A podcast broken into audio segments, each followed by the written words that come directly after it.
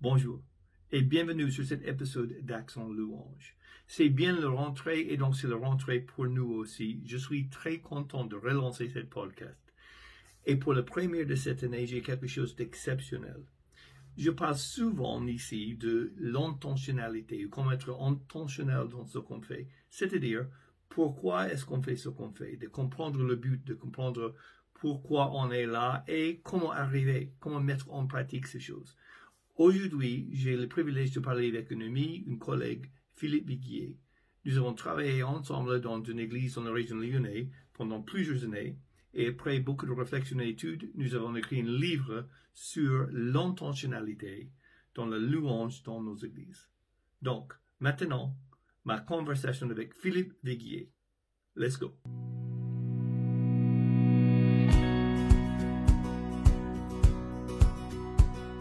Bonjour et bienvenue à cet épisode d'Accent Louange. Aujourd'hui, je suis très content d'être là avec une, proche amie et une collègue de, longue date permanente. Ça fait quoi 7 ans 7 ans? Bah, Ça passe trop vite. C'est Philippe Viguier. Il est pasteur à l'église euh, évangélique de Villeurbanne-QC. C'est long comme nom quand même. Mhm. et Philippe et moi, nous avons écrit ensemble un livre qui s'appelle Manuel pour le conduite de culte.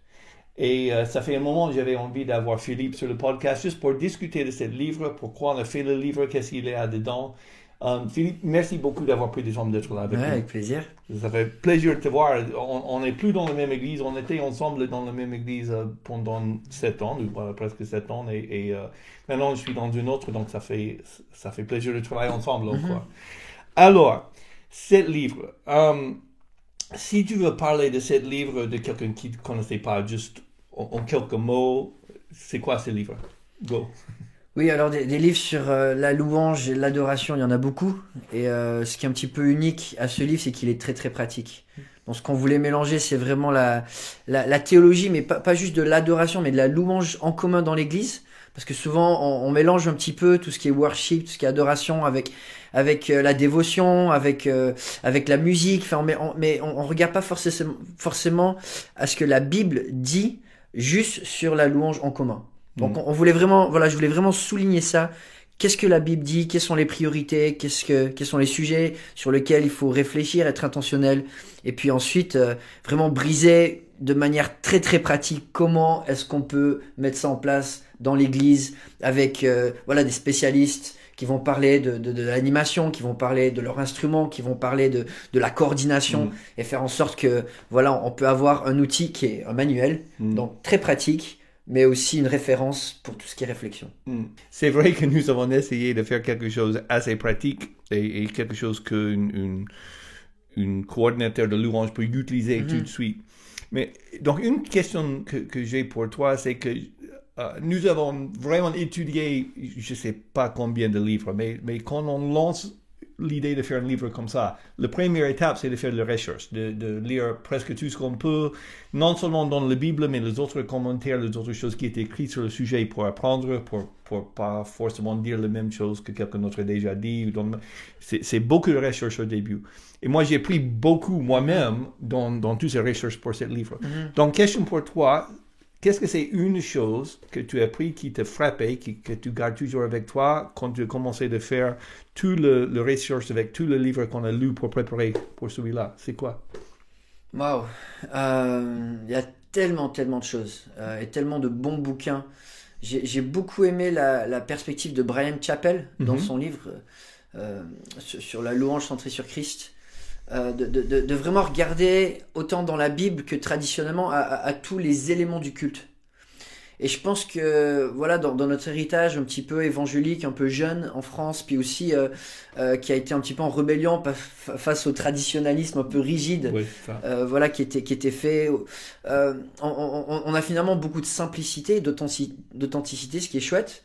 Mais en même temps, il y a des éléments de, de l'évangile mm. que des fois on passe à côté. Mhm. Et, je pense que voilà, regarder au travers des siècles ce qui a été fait, ce qui est fait, pourquoi ça a été fait, euh, de regarder quels sont les éléments du, culte dans le Nouveau Testament qu'on pratique plus, euh, comme euh, de confession de foi, de la repentance, il y a de l'expression de vœux, de serments, enfin il y a, des engagements, il y a, une richesse dans. Voilà, quand j'ai regardé dans la Bible, j'ai compté plus d'une vingtaine euh, d'éléments du culte. Mhm. Alors que souvent dans un culte, euh, moi j'avais l'habitude d'avoir 5-6 éléments. T'as as la prédication, des fois t'as la scène, t'as la, la louange, euh, t'as as, un moment de prière, mais ça reste quand même très très simple. Et euh, voilà, de, de, de remettre peut-être plus de, de richesse Mm. dans, dans cette réflexion, euh, ça m'a beaucoup beaucoup aidé. Oui, c'est vrai que il- il- dans l'histoire de l'Église, il y a beaucoup, beaucoup de choses qu'on ne pratique plus presque pas maintenant Mhm. dans, dans le- les églises évangéliques, euh, non seulement en France, mais je pense que certaines choses à passer un peu à côté. Et, et je pense que tu as raison, c'est lié à une, une euh, je veux pas dire rébellion, mais, mais souvent on dit, ah oui, on ne veut pas être comme eux, on ne veut pas Mhm. faire ça, donc on va faire plutôt ça. Et, euh, et même, même si c'est vrai que sur certaines choses, on ne veut pas euh, faire ci ou faire ça, mais ils ont aussi, euh, les autres tra- traditions, ils ont certaines choses qui sont très bien, certains éléments qui, Mhm. qui on peut profiter de garder. ça, sans tomber dans du formalisme. Ouais. Mais quand on arrive à s'approprier certaines choses, euh, moi, une des, voilà, les- en- dans cette étude, il y a beaucoup de, petits changements qu'on a fait petit à petit dans Mhm. l'Église. La première, c'était de rajouter à la fin d'un culte une doxologie. La doxologie, bah, soit c'est une promesse des Écritures, soit une charge des Écritures, soit une louange, Mhm. et juste de, voilà, de lire un verset qui donne à la Bible le dernier mot et, et- et qui nous lance pour la semaine en, en- en revenant à la parole. Ouais. Et, et voilà, souvent, euh, que ce soit Paul ou que ce soit David, ils explosent en louange une fois qu'ils ont été confrontés à la parole, euh, à la révélation de Dieu. Et je me dis, c'est ce qu'on veut faire aussi dans le culte, laisser la parole euh, de, Dieu au dernier mot. Récemment, ce qu'on a rajouté dans notre, dans notre culte, on avait toujours un moment de prière collégial. Mhm. Mais je me dis, il y a- il y, a des éléments de la prière, des fois, qu'on on passe à côté quand c'est un peu plus formel. Mhm. Et du coup, on a ajouté une, une prière pastorale Mhm. qu'on fait juste avant le message. Mhm. Euh, Calvin, des fois, fait une prière d'illumination pour euh, que, que préparer les cœurs pour la lecture des Écritures. Mhm. Euh, moi, j'ai vu des églises qui avaient des prières pastorales pour les besoins de l'Église, ou prières missionnaires pour les, les- les projets d'implantation, de mission, etc. Et d'avoir une, une- une prière un peu plus formelle où on, on réfléchit à un élément qu'on a envie de mettre en avant, qui prépare aussi les cœurs. Euh, on, a vu en fait, au lieu de, de faire voilà une couche de plus de formalisme dans l'Église, ça a rajouté de la fraîcheur. On, on met en avant, euh, comme tu as dit, la, la Bible a le dernier mot dans le culte et c'est une, Mhm. une bénédiction aux gens là. Que, et, et c'est vrai que c'était, c'est une richesse. Um, une autre chose, je sais qu'on a fait, et surtout toi, a fait beaucoup de, de, de recherches et écrit beaucoup sur le, le mot utilisé dans la Bible et qui sont traduits comme louange et l'adoration et les différences entre ces Mhm. deux mots. Je pense que c'est même dans le livre, mais on, on fait le blague que euh, certains disent que la louange c'est qu'on frappe le main et la- l'adoration c'est qu'on lève le ou- c'est, Qu'on ferme les yeux. ouais. c'est, ferme les yeux, c'est ça. Um, Ouais, mais- c'est- de la sémantique. Ap- Après, je, je- je me dis, faut, faut pas né- nécessairement euh, sacrifier notre langage français parce Mhm. qu'il n'est pas toujours biblique, ouais, mais, mais vraiment revenir à la Bible pour comprendre ce que la Bible dit en premier. ouais. Euh, voilà que les gens disent l'adoration, c'est quand je, c'est plus méditatif, c'est c'est- c'est c'est- c'est plus contemplatif. C'est pas le langage de la Bible nécessairement, parce que la- l'adoration c'est transversal, c'est tout ce qu'on fait est une, un sacrifice vivant pour Dieu, c'est transversal, c'est qu'on fasse la vaisselle, qu'on mange, qu'on qu'on travaille, enfin tout doit être adoration. Mais après c'est c'est que du, du, du langage, et, et Mm. moi ça me gêne pas Mm. dans ce sens-là. Ouais. Mais en même temps, quand on étudie la Bible, euh, faut pas non plus qu'on s'enferme euh, dans, dans des termes en fait qui, qui, qui, qui nous mettent dans des boîtes qui sont, qui sont faites beaucoup plus petites Mhm. que ce que la Bible dit. Oui, je pense que ça, c'est une, une défi pour nous et pas juste pour, pour nous qui parlent français. Bah, moi, je parle français à peine, mais voilà. Um, mais dans, dans toutes les traductions de la Bible qui existent, de réaliser qu'ils sont quand même la traduction. Donc, toi et moi, avec, avec M21, nous avons travaillé beaucoup, beaucoup sur les traductions de chants. Et une chose que, que j'avais appris de ce processus, c'est de réaliser que c'est très, très difficile de dire quelque chose dans une autre langue, de bien traduire quelque chose utilisant le vocabulaire d'une autre Mhm. langue. Parce que des fois, tu as le mot qui ne correspond pas, le, il a- le, le sens, une certaine. ouais, je ne sais quoi Ouais, de, ouais. de ce, mot-là, qui, le- le- il n'est pas un mot qui correspond correctement. Et, et, et c'est pareil hein, avec le mot qu'on utilise beaucoup dans, le, dans la Bible. C'est difficile de traduire, non seulement en français, mais dans les autres langues. Mhm. Donc, euh, le, certain, bon, le mot qu'on utilise beaucoup, c'est adoration et louange. Donc, brèvement, de- euh, comment est-ce que tu veux nous expliquer ces deux mots dans une manière qu'on qu'on puisse utiliser Mhm. euh, dans, dans, dans nos cultes? Bah voilà, quand, quand, quand on regarde toute la richesse du langage biblique, quand on parle d'adoration, il y a plusieurs synonymes qui reviennent. Il y a le, en, en grec comme en hébreu, il y a, il y a- la notion de service qui, qui est très très présente. Euh, il, y a la, il y a la notion de, de, de se prosterner qui est très présente. Il y a, il y a la notion de, de, consécration et d'engagement. Et dans, quand on comprend l'adoration, c'est vraiment ce- ce- cette, cette famille en fait de, de termes et d'actions qui, qui, qui font que le cœur prête allégeance à Dieu pour, pour, euh, pour un engagement total. Et euh, nous sommes tous adorateurs. Et voilà, tout ce qu'on fait, finalement, l'âme, elle va adorer quelque chose. Et, euh, et, et l'adoration biblique, ben, c'est de mettre Dieu en premier. Mm. Quand on regarde à, à toute la, la sémantique, à tout le vocabulaire de la louange, euh, c'est souvent lié à la proclamation, c'est souvent lié à la joie. Par exemple, quand j'ai regardé tout, j'ai j'ai regardé les psaumes, et j'ai- j'ai- fait la liste de tous les verbes de louange dans tous les psaumes un par un pour un petit peu comprendre leur équilibre, comment ils étaient utilisés en hébreu.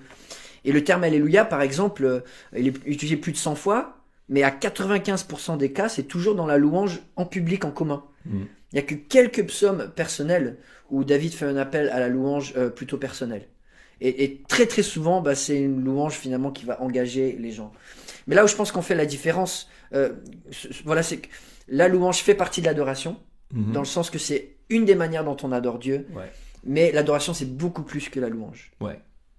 Oui, je pense que c'est bien dit et, et j'aime bien la petite euh, euh, image qu'on a mis dans le livre avec une grande cercle qui est l'adoration et puis dans ce cercle il y a louange et dans, dans ce cercle-là il y a louange en musique parce que louange c'est aussi la prière parmi autres choses, c'est- c'est c'est pas que ça. Mais je pense que c'est c'est très intelligent, c'est une très bonne chose de savoir de quoi on parle. Euh, tu, tu sais que je suis très attaché à, à cette, euh, ce livre de, de leadership américain, de cette habitude de, Mhm. de gens euh, très efficaces. Et la première habitude, c'est en English, begin with the end in mind. Donc je pense que ça s'est traduit par commencer avec le but ou la fin déjà en vue. Et, et L'objectif en tête, ouais. voilà, merci. Et, euh, et je pense que ça, c'est très utile pour nous qui travaillons dans le ministère de réaliser, OK, on, on se réunit tous les dimanches pour faire la louange ensemble. Mais OK, c'est quoi le but? Qu'est-ce qu'on on essaie de faire? C'est, Mhm. Finalement, c'est, quoi l'objectif qu- qu'on veut le faire? Et ça nous aide de, de, de réaliser déjà que, euh, par exemple, nous avons euh, les proches amis qui sont dans les églises qui, euh, qui nous a dit que le, on veut que les gens aient une expérience de, de, de louange et qu'ils rencontrent Dieu, mais entendre la voix de l'assemblée, c'est pas vraiment le, le Priorité. ouais, on- Mhm. et voilà, on n'est pas là pour lancer les pierres aussi.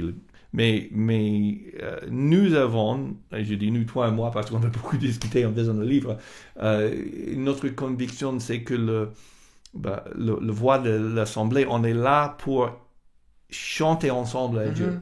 Et on est là pour, non, non seulement pour le, le, le côté euh, vertical, comme ça, Mhm. mais aussi horizontal. Le- parce que la Bible est très claire de, de fait que ça, c'est une richesse pour nous de chanter et louer Mhm. ensemble. Est-ce que tu peux nous parler un petit peu de ça? Oui, alors je pense que le grand combat de notre génération, c'est l'individualisme. Et de plus en plus, euh, bah, juste il y a quelques jours, j'étais dans, dans une réunion de jeunes où il y avait beaucoup de louanges. Et c'est mon temps avec Dieu. On était invités à avoir un temps nous-mêmes avec Dieu. Et c'était des gens centrés sur notre relation avec Dieu, notre, nos émotions avec Dieu. Et dans les psaumes, il y a, y a y a des chants personnels, il y a des chants de réponse, des chants individuels, mais la grande majorité de la louange, c'est quelque chose de collectif, parce que notre identité en Christ, et de croyant que c'était en Israël ou voilà du Nouveau Testament, elle est collective, elle est, elle est pas égoïste. Mm. Et comme je disais, même le, le terme Alléluia, c'est une invitation. Enfin, littéralement, c'est louer Dieu, c'est un impératif, et, et c'est quelque chose qu'on fait ensemble. Et euh, voilà, moi, moi je pense qu'un des, des, des grands, des grands dangers euh, de notre génération, c'est d'avoir des cultes où finalement on devient plus passif, où euh, on devient plus centré sur soi, plutôt que des, des cultes on est, on est vraiment participatif, Mm. où ensemble, on contribue ensemble à, à, à construire quelque chose et à offrir quelque chose à Dieu. Il y a une formulation qui m'a pas mal interpellé euh, récemment. propre réflexion personnelle, je me dis, mais est-ce que le dimanche, je viens pour assister à un culte ou pour offrir un culte? Mm. Et dans l'Ancien Testament, il y, a, il y a beaucoup cette notion de, on, on vient avec les mains pleines. On, on vient pour apporter quelque chose. On a réfléchi euh, à, à ce que Dieu a fait pour nous, et en réponse, on vient avec les mains pleines. On vient avec des offrandes, euh, que ce soit des, des offrandes financières, que ce soit des offrandes de louange, que ce soit une offrande de service de notre engagement. Mm. Alors que j'ai l'impression souvent, quand on parle de la louange, c'est viens avec les mains vides et Dieu va te remplir. Ouais. Et, et, et- et je me dis, il y a, il y a quand même un vide. Euh, Il y, y a quand même quelque chose qui cloche là-dedans. Alors oui, Dieu nous remplit, mais s'il l'a déjà fait la semaine dernière, on n'arrive pas les mains vides. Oui, j'aime bien dire que la louange n'est pas un sport de spectateur. On, on- on- on est là pour jouer. On est là pour Mhm. regarder les autres jouer. Mhm. On est là pour put me in, coach. Laisse-moi jouer, quoi. Tu vois, et c'est- et, et c'est vrai que c'est notre temps ensemble. bon, c'est notre temps avec Dieu, mais aussi, et la Bible est très claire sur ça, que nous sommes, quand nous se réunissons ensemble, c'est vraiment un, encouragement, un, un enseignement, un avertissement les uns les autres c'est c'est- c'est communal, c'est le fait d'être ensemble comme le corps de Christ, comme le pouce de Christ. De, c'est beaucoup différent. Ah, J'ai entendu Kim, Tim Keller qui a dit que tout le louange qu'on fait en semaine individuellement, c'est là pour préparer pour le vrai Mhm. louange qui est ensemble. C'est ça. Euh, et, et on le- est là pour construire le corps de Christ, pas juste pour se- se- s'épanouir nous-mêmes dans, dans, dans notre foi. Mm, C'est c'est vrai. Et je pense que cette idée, si on peut rappeler, comme je disais, commencer avec euh, le but déjà en tête, le- l'objectif en tête, si on peut réaliser que nous, l'Église, nous sommes un jour, on va devenir l'épouse de Jésus-Christ. Pas toi, pas moi, pas ma femme, pas ta femme, pas... Tout l'Église va se rassembler et Mhm. nous ensemble, nous sommes l'épouse de Jésus-Christ. Et et donc, nous sommes un peuple. La Bible est très claire. Nous sommes un peuple. Nous sommes un, un royaume. Et c'est cette communauté qui, qui est très importante. Une chose que j'ai toujours apprécié beaucoup, surtout quand j'étais euh, QC, parce que c'est une assez grande église. Des fois, on était euh, pas 260, 300 personnes même. Mais, et ils chantaient, mais fort, quoi. Mhm. et, et, et, et, et moi, qui étais souvent là en train de, de, de conduire l'équipe. On avait une, une- bonne équipe de louanges et tout, mais, mais regardez les gens.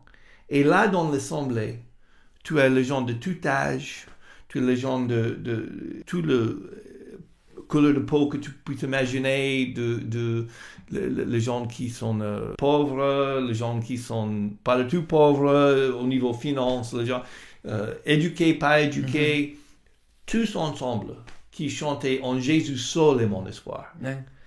J'ai fait juste, juste en discutant de ça, mais, mais c'est, tellement fort, c'est tellement puissant pour plusieurs raisons, à, à mon sens. Déjà, c'est un témoignage pour le non-croyant incroyable, et, à, mon avis. Mais aussi, ça, moi, j'étais très, très, très nourri par ces moments-là. C'est, là où j'ai Mhm. réalisé ma foi, c'est pas juste moi. Je fais partie d'une famille, je fais partie d'une église, et on est là pour louer un sauveur qui nous a tous sauvés. Mhm. C'est c'est- ça, c'est le- la richesse de la louange en commun quand nous sommes ensemble. Pour Ah moi. ouais, mais ouais. Et, le problème, c'est que, enfin, on, l'a vu hein, avec la crise, il y a- beaucoup de personnes qui se sont éloignées de l'Église parce que quand, quand tu vas à l'Église de manière individualiste, Mm. fi- finalement, le, le but du culte, il sert à quoi? Parce que des, des bonnes prédications, tu peux l'écouter chez toi, sans voilà, sans les enfants qui pleurent, sans les bruits des portes, des gens qui rentrent, Ouais. et finalement, tu peux être béni comme ça. La, la louange, tu peux avoir un bon moment chez toi quand voilà, tu éteins la lumière, tu mets le, le- le DVD de- du, du- du nouveau groupe de louange euh, avec un super enregistrement, les, les meilleurs musiciens, etc. Et, et vivre une expérience, tu vois. Euh, tu peux donner en ligne, tu peux, tu... enfin tous les éléments qu'on, une grande partie des éléments, on peut les faire tout seul. Mm. Et on peut les faire à distance. Et, et, et- et on se demande, mais finalement, euh, si le but du culte c'est pas de vivre quelque chose ensemble, bah ça sert à quoi?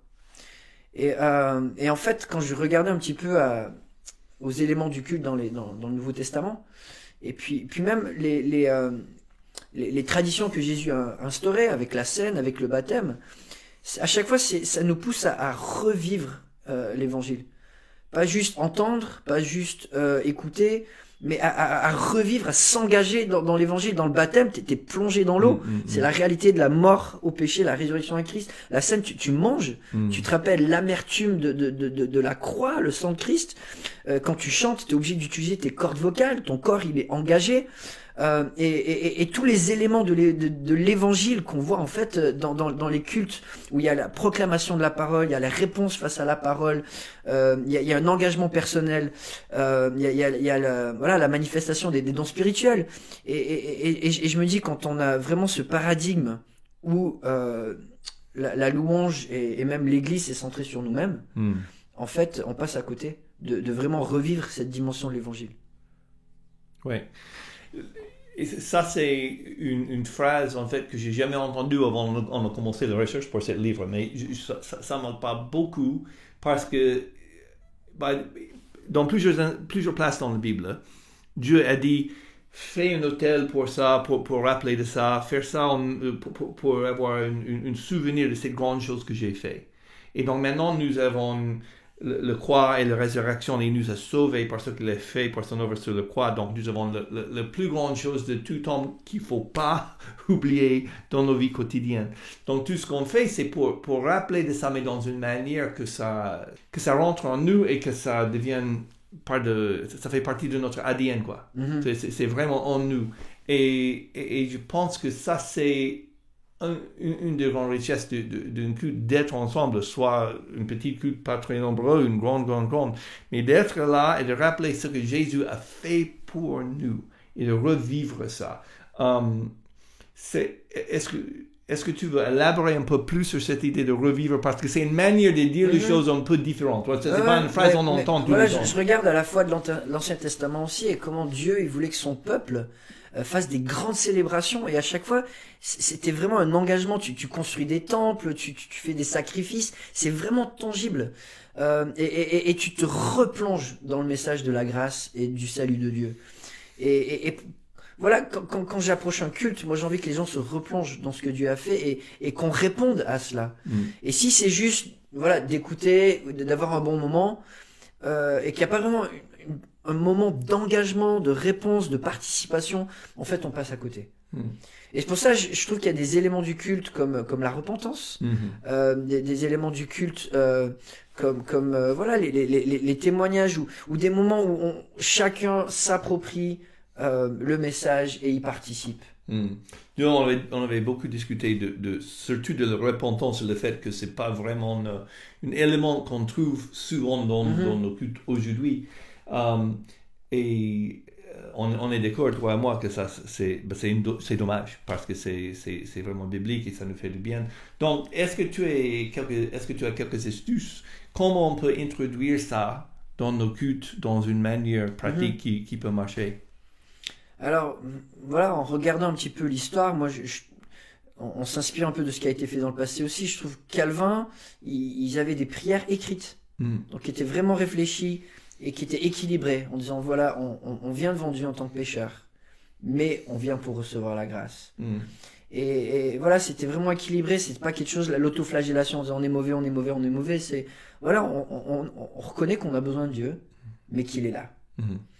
Et, euh, et pour pas que ça devienne juste quelque chose qui voilà qui, qui, qui est trop formel qui vient d'ailleurs bah, la dernière fois qu'on a fait un culte avec euh, voilà un élément comme ça de repentance bah, un ancien a écrit une prière et puis il est venu devant et il a dit écoutez on va on va on va on va écouter cette prière et on va on va on va se l'approprier chacun Hmm. et tout simplement voilà avec une prière équilibrée qui parle de la repentance il y a, a pas beaucoup de chants euh, qui qui qui parlent de la repentance de, de manière qui est pas un petit peu euh, mal à l'aise tu vois des fois c'est c'est trop Mhm. Et, euh, et, j'aime bien voilà ces, ces- ces petites prières, ces, moments de silence peut-être, des, des moments de, enfin av- avec la scène, souvent partage du repas du Seigneur, il y a des moments de, de remise en cause, etc. Mm. Mais des fois juste des moments de silence, euh, ça peut nous permettre d'avoir cet espace Mhm. où euh, on, on peut se remettre en cause devant Dieu et pratiquer la repentance. Ouais. Oui, il faut, il faut utiliser le, le sagesse aussi. On n'est pas là pour dire il faut que les gens se lèvent la main. Et moi, j'ai fait ça, et moi, j'ai fait. Non, mais un peu de bon sens, c'est, une bonne chose. Mais euh, de, prendre le temps, mais de, de, de rappeler euh, aux gens dans, dans nos églises et à nous-mêmes qu'il faut, il faut prendre le temps oui, Dieu, il, est- il est, il est fidèle et juste de nous pardonner. Mais ça nous fait du bien de, d'aller encore une fois devant lui et dire Seigneur, mais Mhm. J'ai tombé encore, j'ai besoin de ça, je suis désolé, aide-moi, aide-moi avec le Saint-Esprit de mieux faire, de, de, de- de réaliser combien, d'être en face de combien on a besoin de lui. C'est, euh, Mhm. et, et je pense que si, ça c'est un élément, on discute de ça un, un petit peu dans le livre, mais ça fait partie d'un des éléments qui n'est pas souvent dans, dans nos cultes ici en France aujourd'hui, qui va, euh, qui- va nous aider de- de- Mhm. d'être encore plus, plus proche de notre Dieu. Mhm. Non mais c'est chouette. Ouais, Ah. puis j'ai- j'aime beaucoup aussi euh, le, fait que l'évangile finalement c'est une histoire. Et du coup il y a une fluidité. Mm. Et de regarder les cultes souvent, bah, tu, tu viens du, du rassemblement à l'envoi. Mhm. Et, et, et juste cette fête qu'on est ensemble, et puis ensuite on, on, on part Mm. pour toucher le monde. Et, et si on arrive à intégrer ça dans nos cultes, un moment où vraiment on, on réalise oui on est ensemble. Et oui on a cette mission de partir. Mm. Et, et qu'on le dise et qu'on se rappelle toutes ces choses. J'aime bien aussi cette, cette, euh, cette notion de l'accueil. Euh, l'évangile, c'est Dieu qui nous a accueillis. Et Mm. célébrer l'évangile, bah, c'est de s'accueillir les uns les autres. Mm. Et l'hospitalité, c'est une des valeurs françaises euh, les, les plus appréciées. Et, et- et très souvent, franchement, on peut être froid. Euh, Quand tu commences un culte avec le gars, le nez dans ses notes, euh, tu dis, ok, mais euh, j'ai envie d'être invité, j'ai envie de, de, de, de, de faire quelque chose ensemble. De, voilà, l'évangile nous invite à vivre ensemble quelque chose de fort. Ouais. Et j'aime beaucoup cette notion bah, de, de, de l'accueil et puis ensuite bah, de la réponse. Comment est-ce qu'on répond à, à cette invitation qui nous est donnée? Donc d'avoir toujours ce- cette fluidité, ce, ce mouvement dans les cultes où on revit l'histoire de l'évangile. Hmm.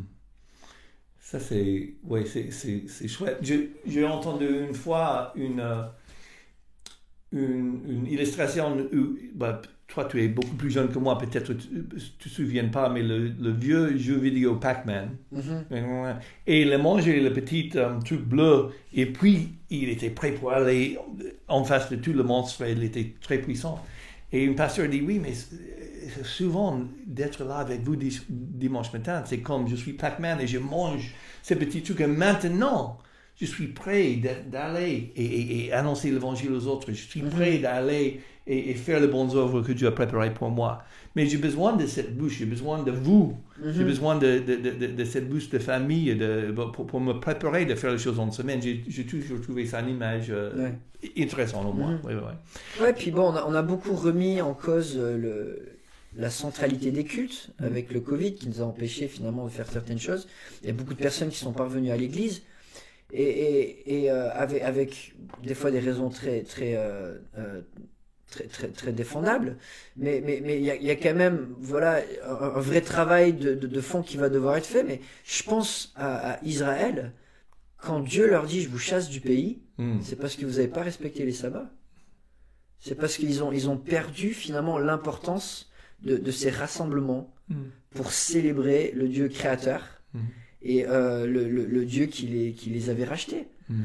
Et, et- et je me dis, si on, on- on met la vie d'église à un second rang, et cette, cette notion de, comme tu dis, la, la louange, on se, on s'édifie les uns les autres, horizontale où on s'encourage, on se challenge, on se remet en cause, on avance ensemble. Euh, l'église va avoir du mal pour demain. Ça, c'est, je pense, la plus grande leçon que j'avais appris moi-même, perso, pendant le, le confinement et toute cette histoire Covid. C'est combien j'ai besoin de l'Église. Mhm. Combien j'ai besoin de, de voir les autres, de chanter avec les autres, de, de prier avec les autres. Et je suis très reconnaissant pour Zoom et tout ce que ça nous apporte, mais c'est pas la même chose.